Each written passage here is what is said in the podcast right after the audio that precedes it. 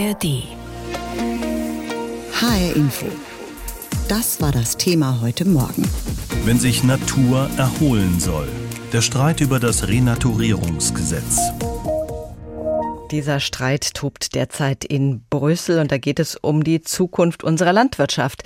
Die Landwirtschaft soll nämlich der Natur mehr Erholung gönnen. Der Natur geht es nämlich gar nicht gut und dem Weltklima ja auch nicht. Deshalb will die EU-Kommission im Rahmen ihres sogenannten Green Deals ein Gesetz verankern, das die Natur in der EU renaturieren, also wiederherstellen soll. Das klingt gut, hätte aber eben auch massive Auswirkungen auf die europäische Landwirtschaft. Was genau genau drinsteht in diesem sogenannten Renaturierungsgesetz, das erklärt uns jetzt unser EU-Korrespondent Paul Vorreiter.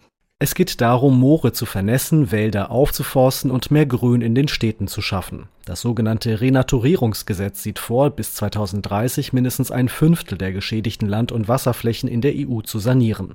Ziel ist es, die Natur gegen Hitzewellen, Dürren und Überschwemmungen widerstandsfähiger zu machen. Bisher steht es um die Natur in der EU aber schlecht. Nur 14 Prozent der Lebensräume sind in einem guten Zustand.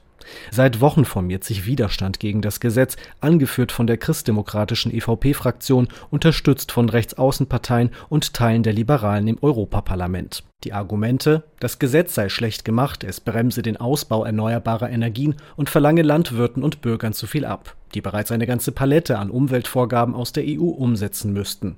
Und in einer Zeit, wo die Nahrungsmittelpreise steigen, weil nicht nur in Europa, sondern auch darüber hinaus Nahrungsmittel knapper sind, müssen wir darüber hinaus auch jedes Mittel nutzen, um eine weitere Knappheit an Nahrung und eine Preissteigerung zu vermeiden. Deswegen ist es auch nicht die richtige Zeit, so drakonische Maßnahmen im Bereich der Landwirtschaft umzusetzen. So der CDU-Europaabgeordnete Peter Liese. Ja, es wird kurzfristig zu geringeren Erträgen kommen. Es wird an der einen oder anderen Stelle auch höhere Preise geben. Aber es bedeutet halt, wir haben morgen auch noch was zu essen. Betont dagegen die grünen Umweltpolitikerin im Europaparlament Jutta Paulus. Sie hebt auch hervor, dass die EU mit dem Gesetz internationale Vereinbarungen zum Schutz der Artenvielfalt umsetze. Bei der UN-Konferenz im kanadischen Montreal hatte sich die Staatengemeinschaft im vergangenen Jahr verpflichtet, mindestens 30 Prozent der weltweiten Landes- und Meeresfläche bis 2030 unter effektiven Schutz zu stellen. Für Paulus steckt die christdemokratische EVP-Fraktion bereits im Wahlkampfmodus für die Europawahl und sie kritisiert, dass die EVP dabei auch auf die Rechtsaußenparteien zugehe ob das der Schutz der Natur ist, die Bewahrung der Artenvielfalt, das Zero Pollution Package, also Schluss mit Umweltverschmutzung, der Einstieg in die Kreislaufwirtschaft. All das war für die EVP immer ein Gebiet, was man nicht unbedingt in den eigenen Lagern verortet hat. Und deswegen versucht natürlich Herr Weber auch insbesondere bei diesen Gesetzen jetzt zu bremsen. Damit geht EVP-Fraktions- und Parteichef Manfred Weber von der CSU auch indirekt auf Distanz zu Kommissionspräsidentin Ursula von der Leyen, Unionsparteifreundin, die auch noch Spitzenkandidatin der EVP werden könnte und die den europäischen Grünen Deal zum Kern ihres Programms gemacht hat. Die Christdemokraten haben es geschafft, den Text zum Renaturierungsgesetz in den Ausschüssen für Landwirtschaft, Fischerei und Umwelt des Parlaments durchfallen zu lassen. Nun bei der Abstimmung im Plenum droht das Gesetz vollständig beerdigt zu werden. Die Grünen hoffen, dass sie manch unentschlossene Abgeordnete noch überzeugen können, das Gesetz zu retten. Peter Liese von der CDU fordert hingegen einen neuen Vorschlag der EU-Kommission. Wir können das alles schaffen im Einvernehmen mit der Landwirtschaft, mit den Waldbesitzern und den ländlichen Kommunen, aber dafür muss ein neuer Vorschlag her. Bei einem neuen Vorschlag wäre aber praktisch ausgeschlossen, dass dieses Gesetz noch vor der Europawahl 2024 in Kraft treten kann.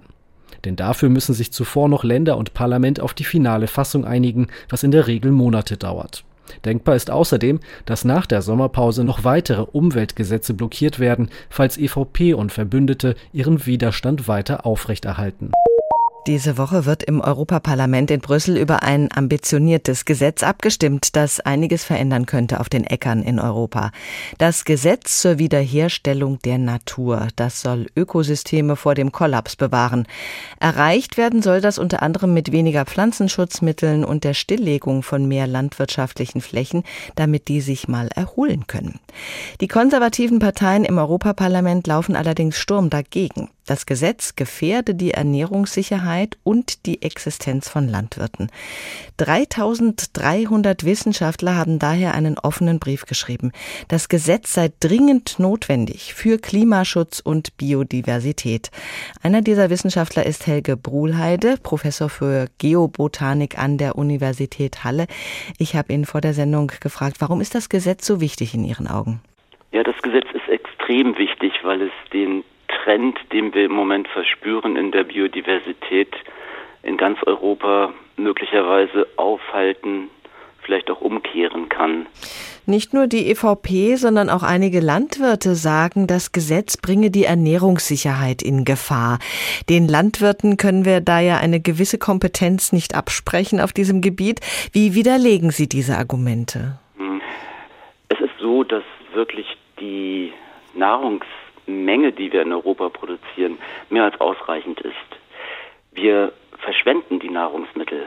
Über ein Drittel wird überhaupt nicht verwendet, wird weggeworfen. Und wenn man noch bedenkt, dass wir halt sehr viel des, der Nahrungsmittel in die Tierproduktion stecken, mit einer sehr geringen Effizienz, und diese Tiere dann auch noch exportieren, also wir sind der zweitgrößte äh, Schweinefleischexporteur der EU mhm. nach Spanien, da muss man sich doch die Frage stellen, ob das wirklich für den Preis einer sich immer weiter verschlechternden Umwelt in Deutschland passieren muss.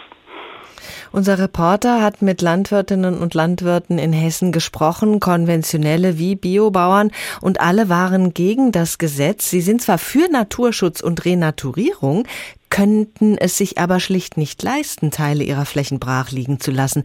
Was sagen Sie denen? Denen gebe ich völlig recht. Man muss bedenken, dass das ganze Agrarsystem in Europa wirklich ein ganz kompliziertes System ist. Also heute können Sie im Grunde als landwirtschaftliches Unternehmen nicht mehr produzieren, wenn Sie nicht wirklich die Direktzahlungen aus der gemeinsamen Agrarpolitik bekommen. Und diese Zahlungen sind extrem wichtig, weil viele Bauern auch gar nicht mehr ihre Pacht bezahlen können. Also ich glaube, vielen in Deutschland ist das gar nicht klar, dass 60 Prozent unserer landwirtschaftlichen Unternehmen nur noch auf gepachteten Boden wirtschaften. Hm. Na, mittlerweile sind die Eigentümer der großen Ländereien nicht mehr die Bauern selber, sondern Banken und Versicherungen. Bei steigenden Bodenpreisen bleibt den Bauern nichts anderes übrig, als tatsächlich in diesem Kreis mitzulaufen und günstiger und mehr zu produzieren, um überhaupt noch schwarze Zahlen zu machen. Was schlagen Sie da vor, wie die Landwirte Natur und Klima schützen können, ohne pleite zu gehen oder die Verbraucher zu verprellen? Ich denke, wir brauchen eine schrittweise Umgestaltung der gesamten Agrarförderung mit Augenmaß. Und die muss auch so abgestimmt werden, dass sie mit den Landwirten im Einvernehmen erfolgt ist sicherlich notwendig, von den direkten Zahlungen der ersten Säule nach und nach mehr in die zweite Säule zu transferieren, bei der die Zahlungen an auch wirklich Umweltmaßnahmen gekoppelt werden. Also es könnte sein, dass am Ende der Landwirt, die Landwirtin, genauso viel Geld bekommt aus der europäischen Förderung wie bisher, aber wir gleichzeitig dadurch wirklich eine Förderung der Biodiversität erreichen und nicht nur eine stärkere Produktion, wie das im Moment passiert. Mhm. Wenn die Preise für Lebensmittel hochgehen, wegen mehr Ausfall durch Schädlinge und Unkraut zum Beispiel, so das Argument von Landwirten und EVP, dann würden die Verbraucher günstigere Produkte aus dem Ausland kaufen, die eben nicht auf den Klimaschutz Rücksicht nehmen bei der Produktion. Wir müssen Klimaschutz ja international betrachten. Wie könnte man da entgegenwirken? Ich meine, es hat sich ja schon gezeigt, als die Ukraine drohte, keine Weizenlieferungen mehr zu machen an den Rest der Welt. Auch da war ja schon vor der Nahrungsmittelsicherheit gewarnt worden. Letztlich ist es aber dazu gekommen, dass tatsächlich an den Außengrenzen am Ende ein Protektionismus gemacht wurde, weil man gar nicht wollte, dass das billige Getreide aus der Ukraine dann auf den europäischen Markt kommt. Man muss auch dazu sagen, dass diese Preisgestaltung der Nahrungsmittel, die wir bezahlen, zu einem ganz geringen Teil über die Produzenten erfolgt. Na, der größte Teil dessen, was den Preis gestaltet, das sind die Zwischenhändler, die Supermarktketten, die am Ende die Waren vermarkten. Der Landwirt sieht große Schwankungen, aber die Gewinnspannen liegen in einem ganz anderen Bereich. Gab es dann EVP-Politiker, die mit Ihnen Kontakt aufgenommen haben und sich genauer informieren wollten, wie da der Stand der Wissenschaft ist? Ja, tatsächlich. Wir hatten ähm, am Freitag die nette Gelegenheit, die zwei Vertreter Deutschlands im Umweltausschuss des Parlaments zu konsultieren und haben dort nochmal unsere Meinungen ausgetauscht. Ein, so fand ich, sehr positives Gespräch und ein sehr konstruktives Gespräch.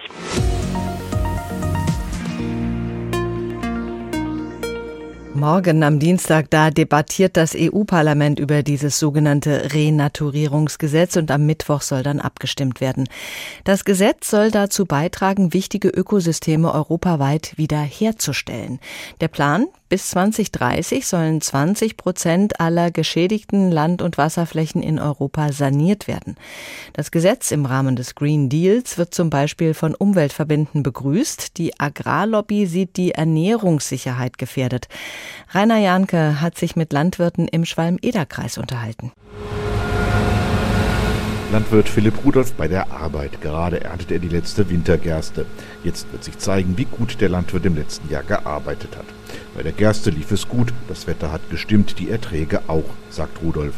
Doch schon ziehen die nächsten dunklen Wolken am Horizont auf, sinnbildlich zumindest wenn die EU in dieser Woche das Renaturierungsgesetz verabschieden sollte. Wie so vieles in letzter Zeit ist sehr viel Symbolpolitik dabei.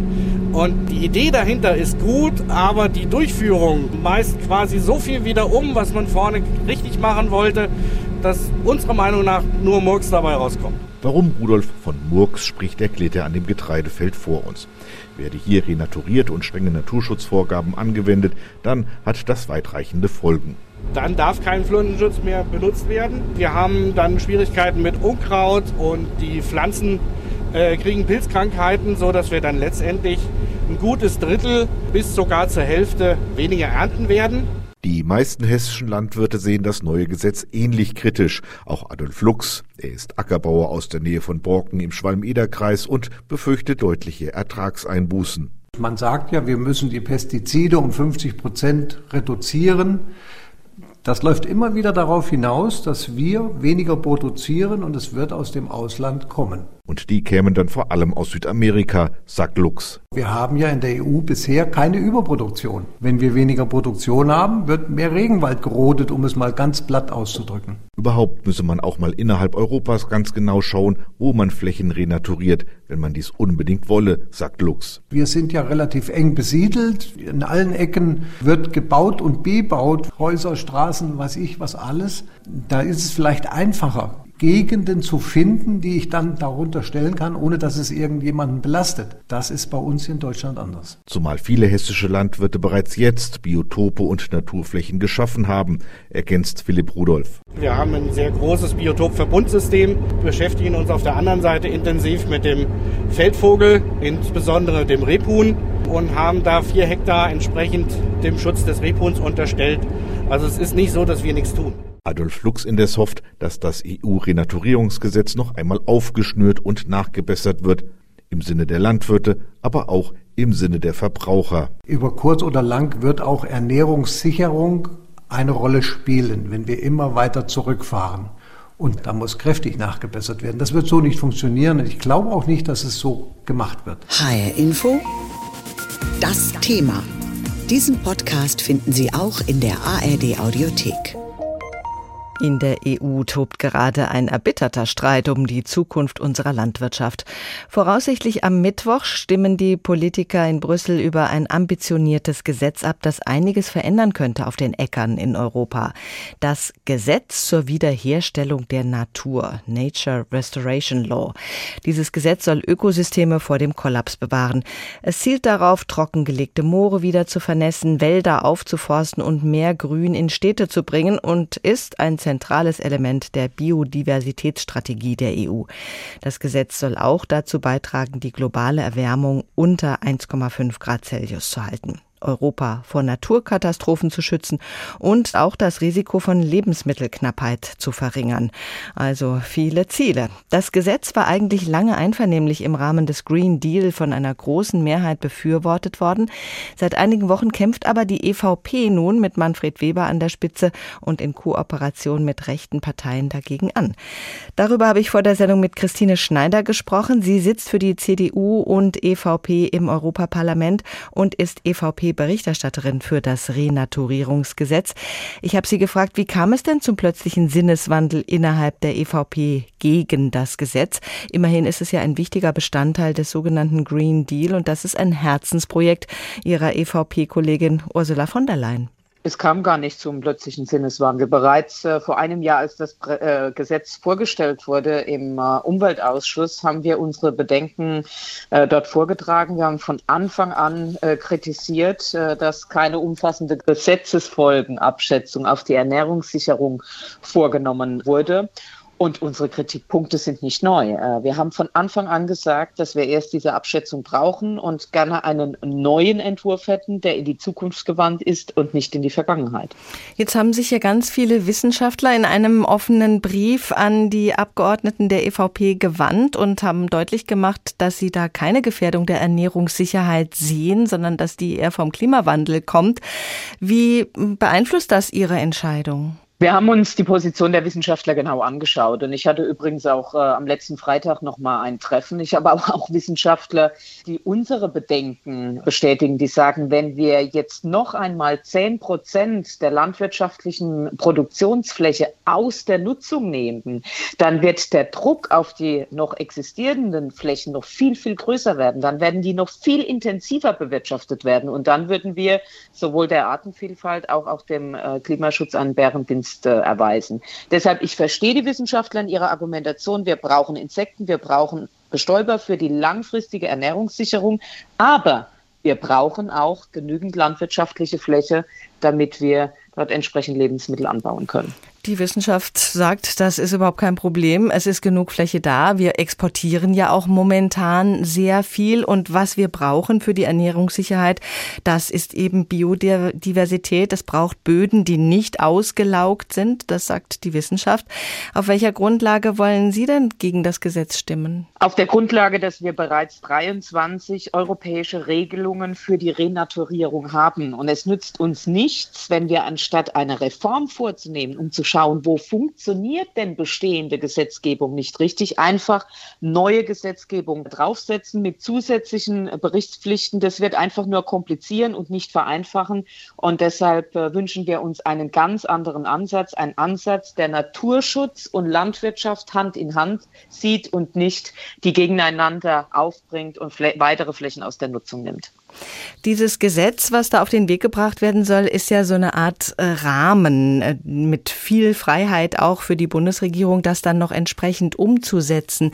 Wie würde Ihre Vorstellung aussehen? Das Problem ist, dass ganz europäisch äh, Zahlen festgeschrieben werden, Werte festgeschrieben werden und wenn diese nicht erfüllt werden, es dann zu den Problemen letztendlich in den Bundesländern oder in den Mitgliedstaaten kommt. Und genau da ist auch ein Schwachpunkt des Gesetzes, äh, weil wenn das nicht der Fall wäre, die Konsequenzen nicht daraus erwachsen würden, dann bräuchten wir ein solches Gesetz nicht. Wir setzen äh, auf ein Anreizsystem anstatt Ordnungsrecht. Wir wollen schauen, wie wir gemeinsam mit der Landwirtschaft, mit der Forstwirtschaft, mit dem Naturschutz Anreize schaffen können. Wir wollen schauen, wie wir Flächen entsiegeln können und nicht den Ansatz der Flächenstilllegung gehen.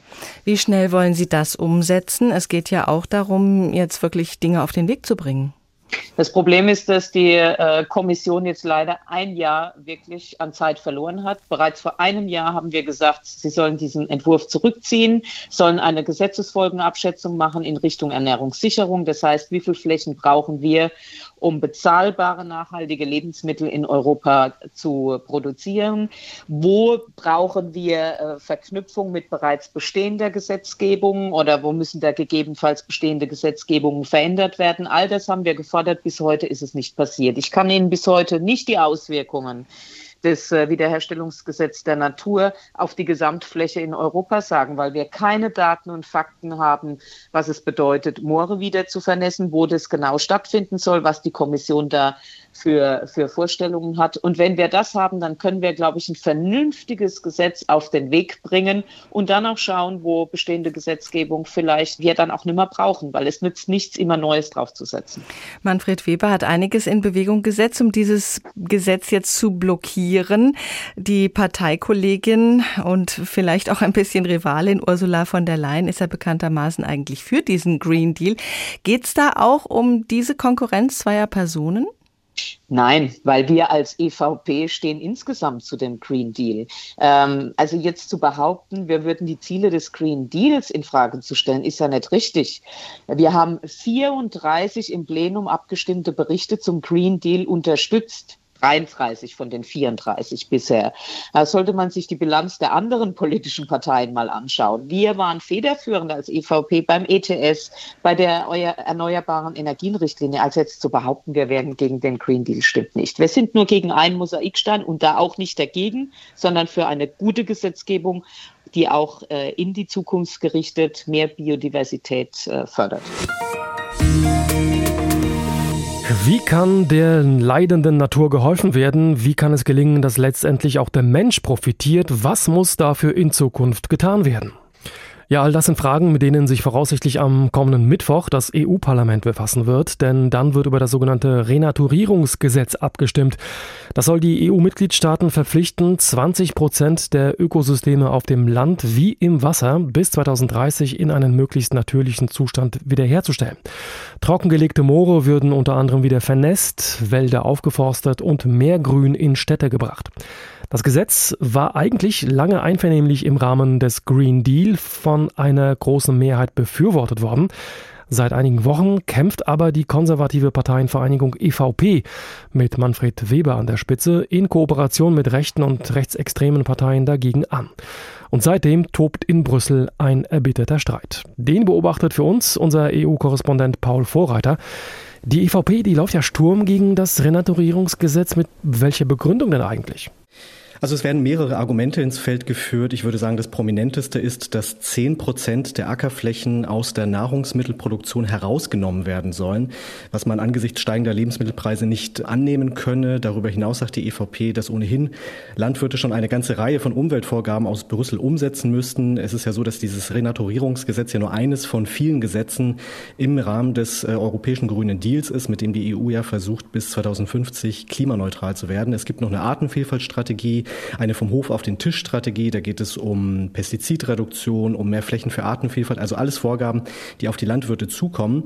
Allerdings, mir scheint so, wenn man tiefer ins Detail schaut bei diesem Renaturierungsgesetz, um das jetzt äh, so gestritten wird, ist das gar nicht so eindeutig, wie die EVP das anführt. Also es heißt zwar, dass zehn Prozent der EU-Agrarfläche mit Landschaftselementen mit großer biologischer Vielfalt gestaltet werden sollen, aber das heißt zum Beispiel auch, dass da Obstbäume draufstehen können. Das heißt also, die Landwirte könnten die Flächen auch weiterhin nutzen. Plus, in der Tat ist es so, dass ein gewisser Anteil auch von Moorflächen wieder vernässt werden muss.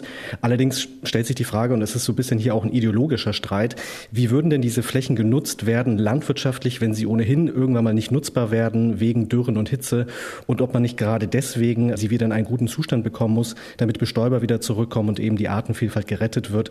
Ja, das ist erklärtes Ziel des Gesetzes, aber eben auch Teil des Streits.